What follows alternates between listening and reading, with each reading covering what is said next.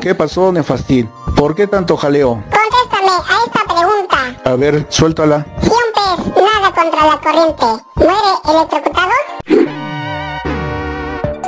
Marco Díaz Producciones presenta Marcando Ando. ¿Y de qué tema será hoy día? Ajá, con que quieres saberlo. Quédate con nosotros y te vas a enterar. Comenzamos.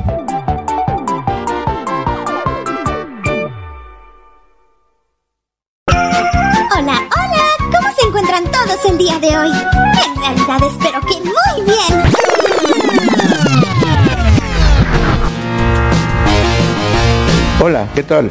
Soy Marco Díaz de Bifly y te saludo desde un punto del mundo mundial y el día de hoy presentamos Pac-Man, el monarca de los arcades. A ver, a ver, a ver, párenme la pista, párenme la pista. Es Pac-Man, no Batman, Pac-Man. Pac-Man vio la luz por vez primera un 21 de mayo de 1980 en Japón y dicho videojuego fue creado por Toru Iwatani de la empresa Namco y distribuido por Midway Games en asociación con Valiant Corporation de Norteamérica en octubre del mismo año.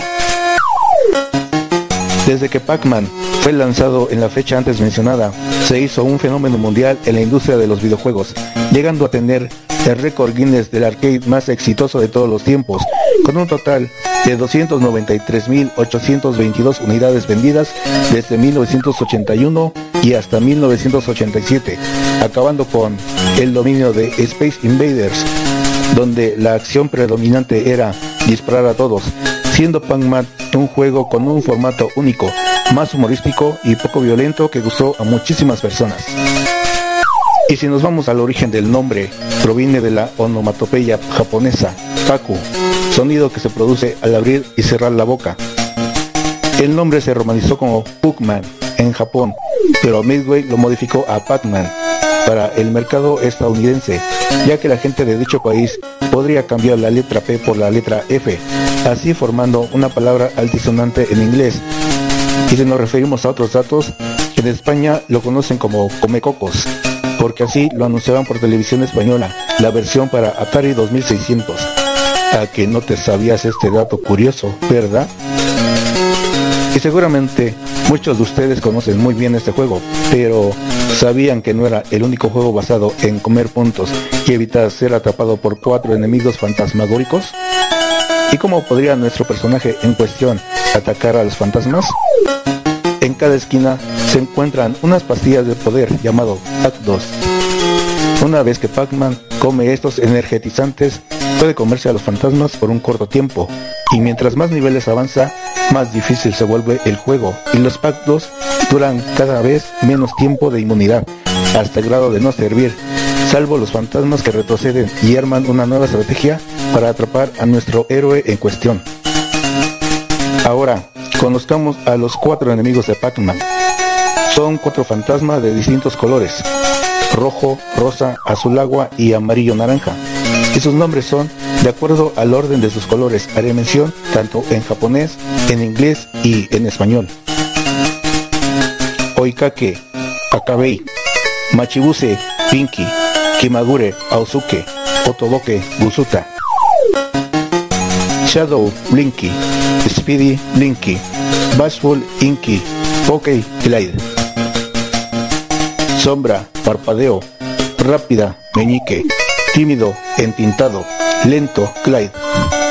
Pero hay un quinto fantasma quien sustituye a Clyde en el videojuego Miss Pac-Man, de color amarillo naranja también, y se llama Su.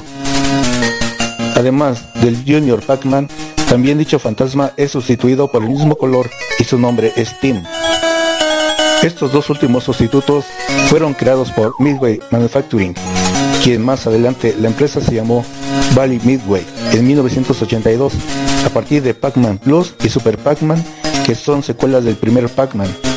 Y después de esta breve pausa, haré mención de las secuelas del Pac-Man, el rey de los arcades. No te vayas, que tengo más para ti.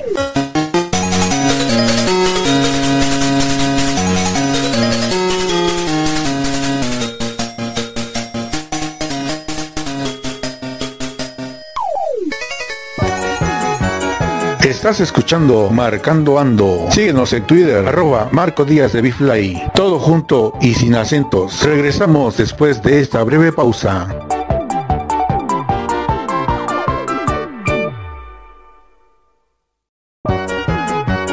Sigue escuchando Marcando Ando. Síguenos en Facebook como Marco Díaz de Bifly. Ponte cómodo, ponte cómoda. Continuamos.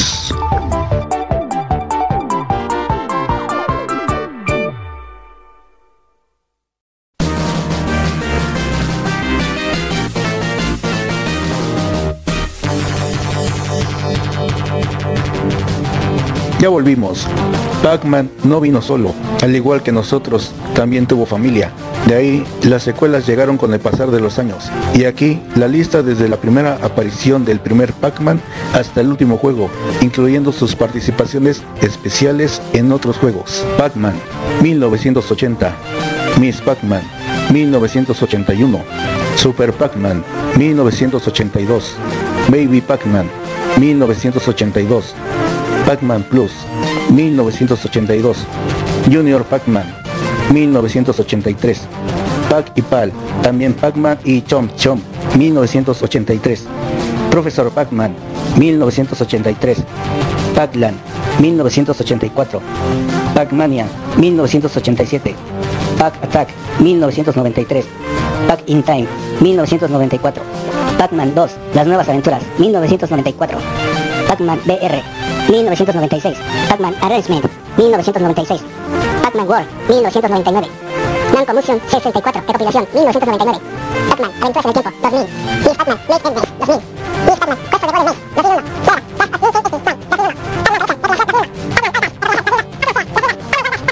Se me fue el aire. Fue horrible, fue horrible. Y no solo fueron los videojuegos en donde Pac-Man estuvo y se hizo con el público amante de los videojuegos de los años 80. También tuvo sus dos series de televisión y nos vamos al más emblemático, creado en los estudios de Hanna-Barbera, donde una vez más Pac-Man tuvo sus momentos de gloria.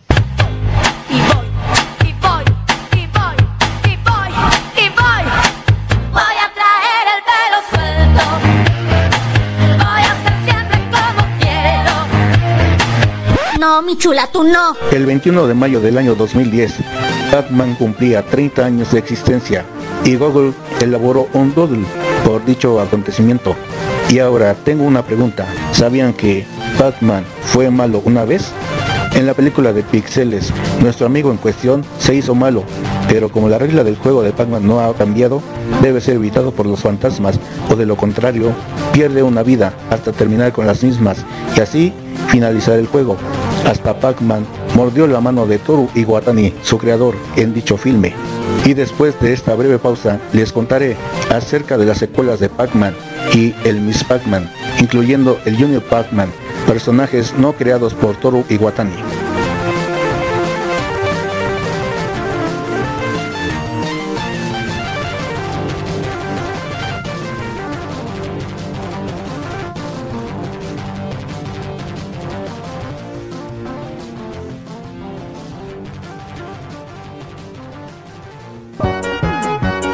Estás escuchando Marcando Ando. Síguenos en Twitter, arroba Marco Díaz de Bifly. Todo junto y sin acentos. Regresamos después de esta breve pausa.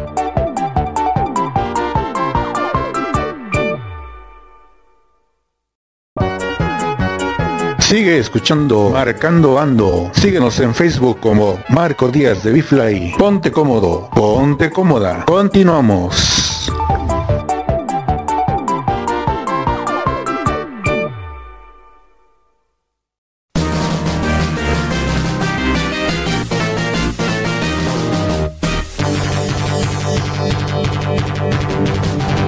Ya volvimos. ¿Sabían que Miss Pac-Man no es un personaje creado por Toru Iwatani? Miss Pac-Man fue creada en 1981 bajo la firma de Midway Manufacturing en asociación con Valley Incorporation.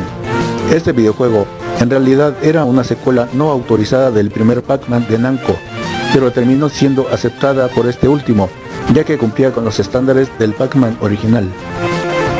Y tras de este videojuego sucesor, surgieron más secuelas. Las más importantes fueron Super Pac-Man, producido por Namco en Japón y Rally Midway en Norteamérica en el año de 1982 y este, a su vez, sacó el estreno de Pac-Man Plus, tomado directamente del videojuego original, con algunas mejoras, cambio del color del tablero, pasando del azul al verde, cambio de los premios y las pastillas energizantes.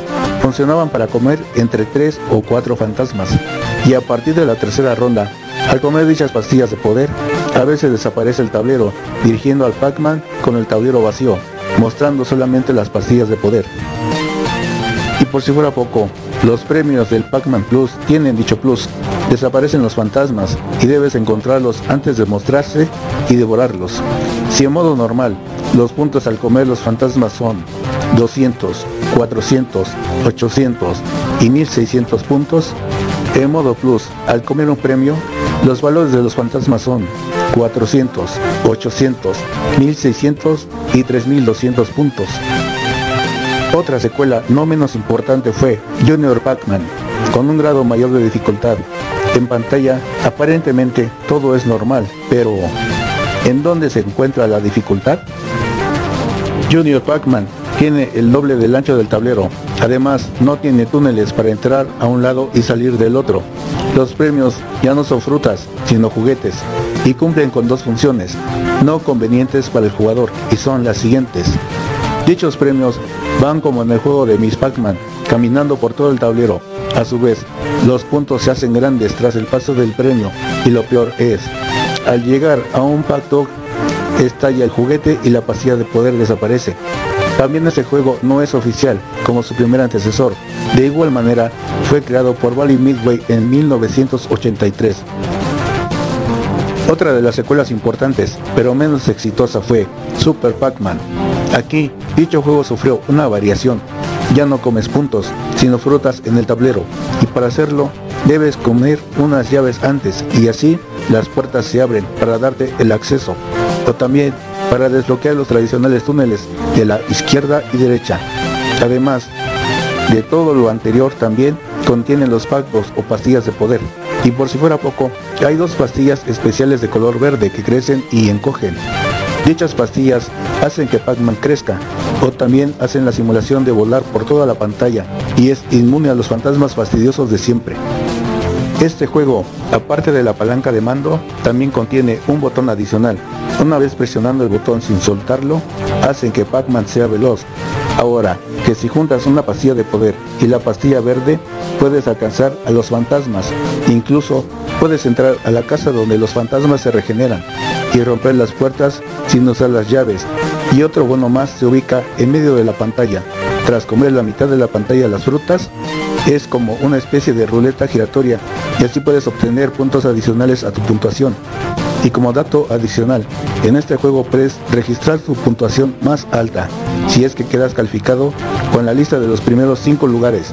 Y después de esta breve pausa, les contaré otras dos secuelas más de Pac-Man.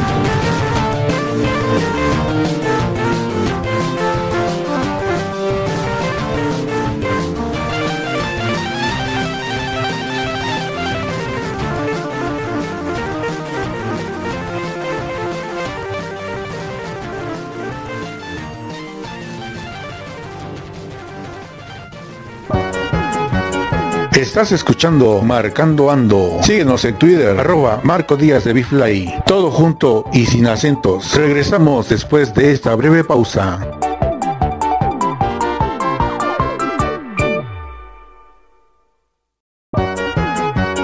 Sigue escuchando Marcando Ando. Síguenos en Facebook como Marco Díaz de Bifly. Ponte cómodo, ponte cómoda. Continuamos.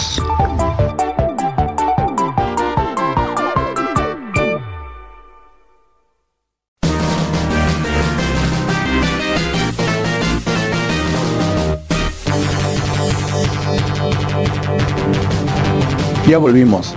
En 1983 llega Pac y Pal con dos versiones, Pac y Pal y Pac-Man y Chomp Chomp. En Pac y Pal está como compañera un fantasma verde con moño bajo el nombre de Miru. Y en Pac-Man y Chomp Chomp, Miru es sustituida por Chomp Chomp, que es el nombre del perro mascota de Pac-Man.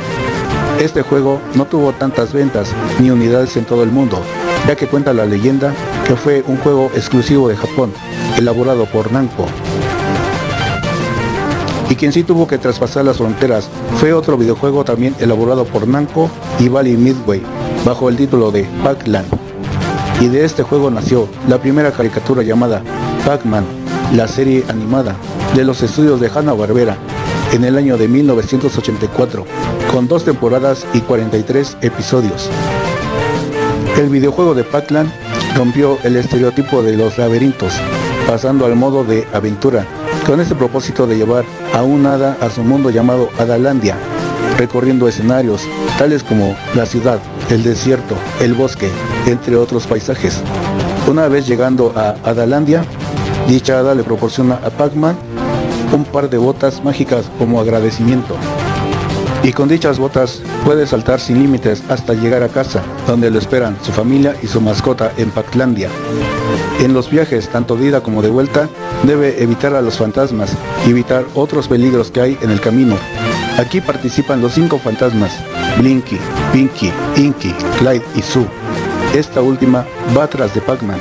Los demás fantasmas usan vehículos, aviones, ovnis y barras saltarinas.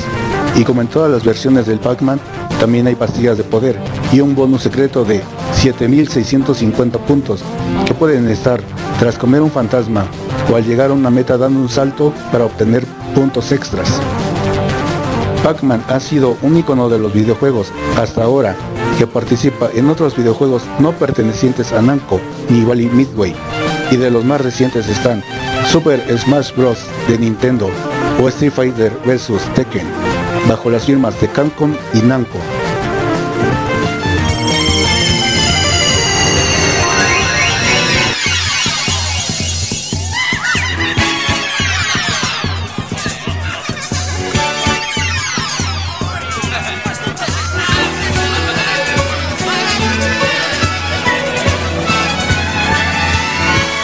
Y bueno amigos, ya se acabó el podcast de hoy. Y antes de seguir jugando el Pac-Man y también seguir festejando mi cumple, daré paso a los saludos y reacciones que amablemente me hacen llegar por las redes sociales. En Facebook, los saludos son para Fresita Torres desde Guadalajara, Jalisco, Alexandra Elías desde la Ciudad de México, Rosy de Templos desde la Ciudad de México y Azalia Nava Nieves también desde la Ciudad de México, quienes me dejaron manito arriba. También saludo a Oyuki-san desde Ecatepec, Estado de México, Olivia Pérez desde la Ciudad de México, Yodet Amalfi desde la ciudad de Puebla de Los Ángeles, quienes me dejaron un en corazón. Y en Twitter los saludos son para Diego San Román, Juan Carlos Loyo, Adriana, Soy Lau Todos Somos México, David Palacios Veracruz y mi profe Eduardo Manzanares. Todos ellos son de la zona conurbada Veracruz Boca de Río. También saludo a Azucena Ortiz Medina y a Jenny La Ratita, mejor conocida como Ratita Bebé. Ambas son de la Ciudad de México.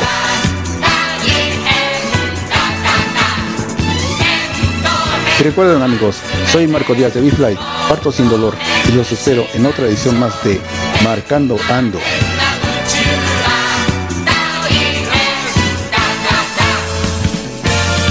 Hoy es mi cumpleaños y la bulla se escucha, pero eso sí, es totalmente virtual.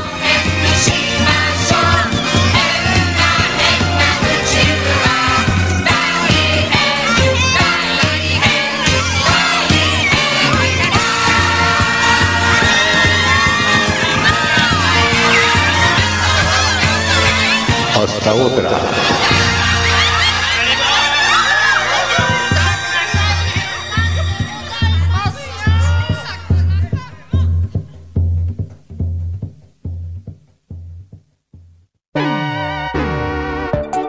Marco Díaz Producciones presentó Marcando Ando. ¿Te gustó este tema? Te esperamos en la siguiente emisión. Espero que lo hayas disfrutado. Hasta, otra.